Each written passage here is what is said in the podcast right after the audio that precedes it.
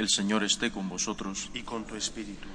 Lectura del Santo Evangelio según San Lucas. Gloria a ti, Señor.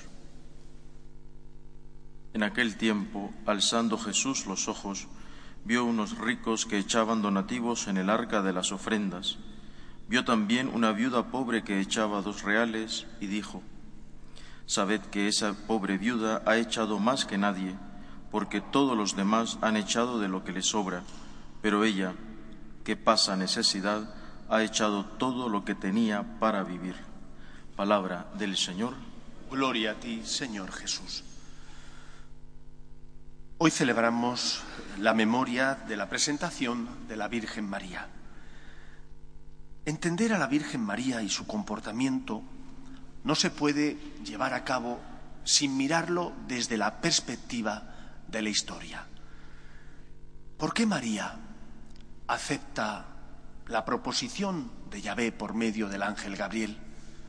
Porque María a lo largo de toda su vida se comporta como una persona fiel a la voluntad de Dios, como una persona de fe, a pesar de no comprender los planes de Dios, de sentir como esa espada traspasaba su alma viendo a su hijo colgado en la cruz.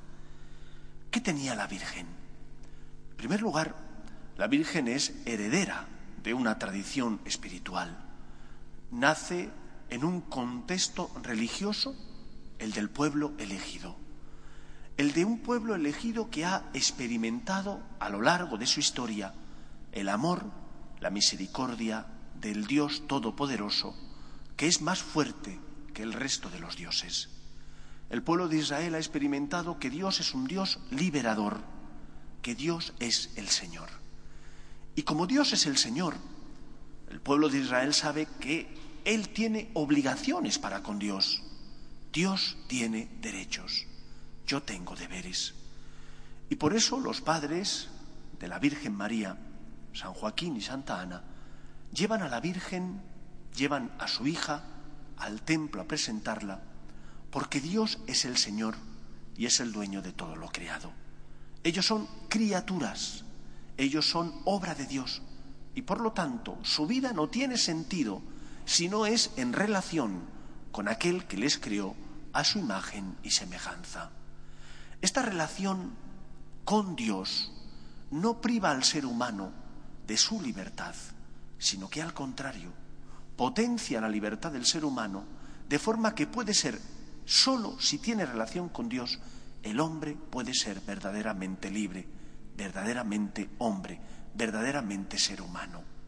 Es cuando el ser humano se aleja de Dios, cuando pierde esa referencia de Dios, cuando el ser humano entonces no puede ser feliz porque cae en las ataduras del pecado, porque cae en su miseria, en su egoísmo y por lo tanto, al alejarse de Dios, también se aleja del plan que Dios había trazado para él, de esas normas y leyes que el Dios bueno había puesto, ha puesto en el corazón de los hombres. Por eso en la fiesta de la presentación de la Virgen tenemos que recordar, en primer lugar, que sin Dios nuestra vida no tiene sentido, que hemos sido creados a su imagen y semejanza y que el Dios cristiano no solo es el Dios que crea, es el Dios que también sustenta, que mantiene en vida la creación, que da vida a todo lo que Él ha creado y que por lo tanto sin esa relación personal con Dios, nuestra vida está abocada a la tiniebla, está abocada a la desesperación, está abocada a no tener horizonte, a pensar que el pecado es más fuerte que el amor de Dios, a experimentar nuestra fragilidad de tal modo que el ser humano caiga en ese agobio, en esa negatividad, en esa forma existencial de sentirte oprimido porque piensas que el pecado es más fuerte que tus fuerzas y que por lo tanto no hay salida. Lutero, por ejemplo, cayó en este agobio existencial porque intentaba hacer el bien, pero él experimentaba con dolor que no lo podía hacer siempre. Como San Pablo ya había dicho, que tantas veces hacemos el mal que sabemos que no tenemos que hacer y dejamos de hacer el bien que sabemos que tenemos que realizar.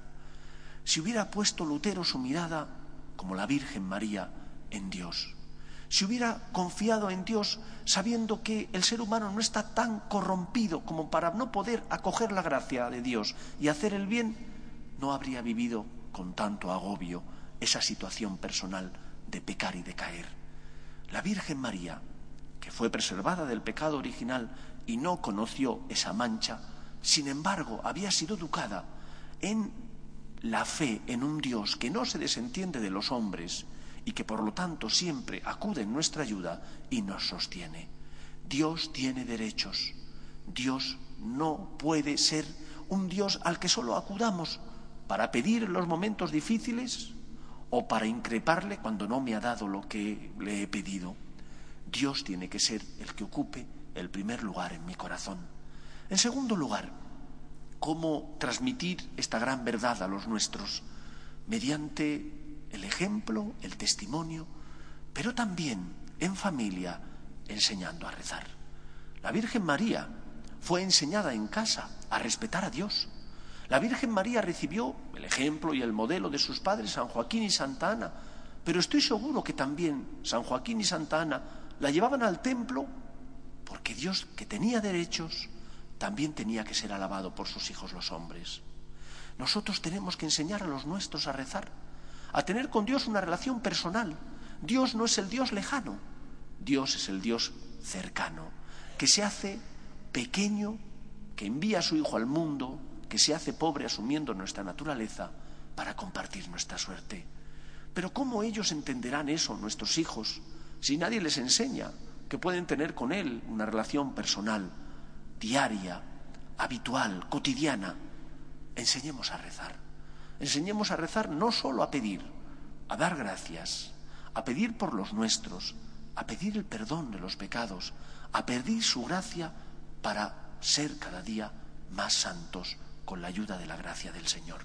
Enseñar a los hijos a rezar desde pequeños, a que tengan una relación personal con Él, como hicieron San Joaquín y Santa Ana, transmitiendo esa semilla de la fe, a pesar de que a veces parezca que ha muerto en el corazón de los nuestros, la experiencia nos dice que no es así, que aunque a veces parece que esté aletargada, la semilla va germinando en el interior de la tierra, en el corazón de los hombres, va echando raíces y más pronto que tarde germina y nace y hace que esa semilla de la fe sustente al ser humano. Pues queridos amigos, pidamos a la Virgen María en la fiesta de su presentación que siempre tengamos presente que no podemos vivir sin relación con Dios, que Él tiene derechos y nosotros, por tanto, obligaciones, pero que a la vez, ¿cómo no? Poder hablar con Dios, relacionarnos con Él, es el don mayor que nos han regalado. Dios nos sostiene, Dios nos ama, Dios no es el Dios lejano, es el Dios cercano. Que el Señor nos ayude. Nos ponemos en pie.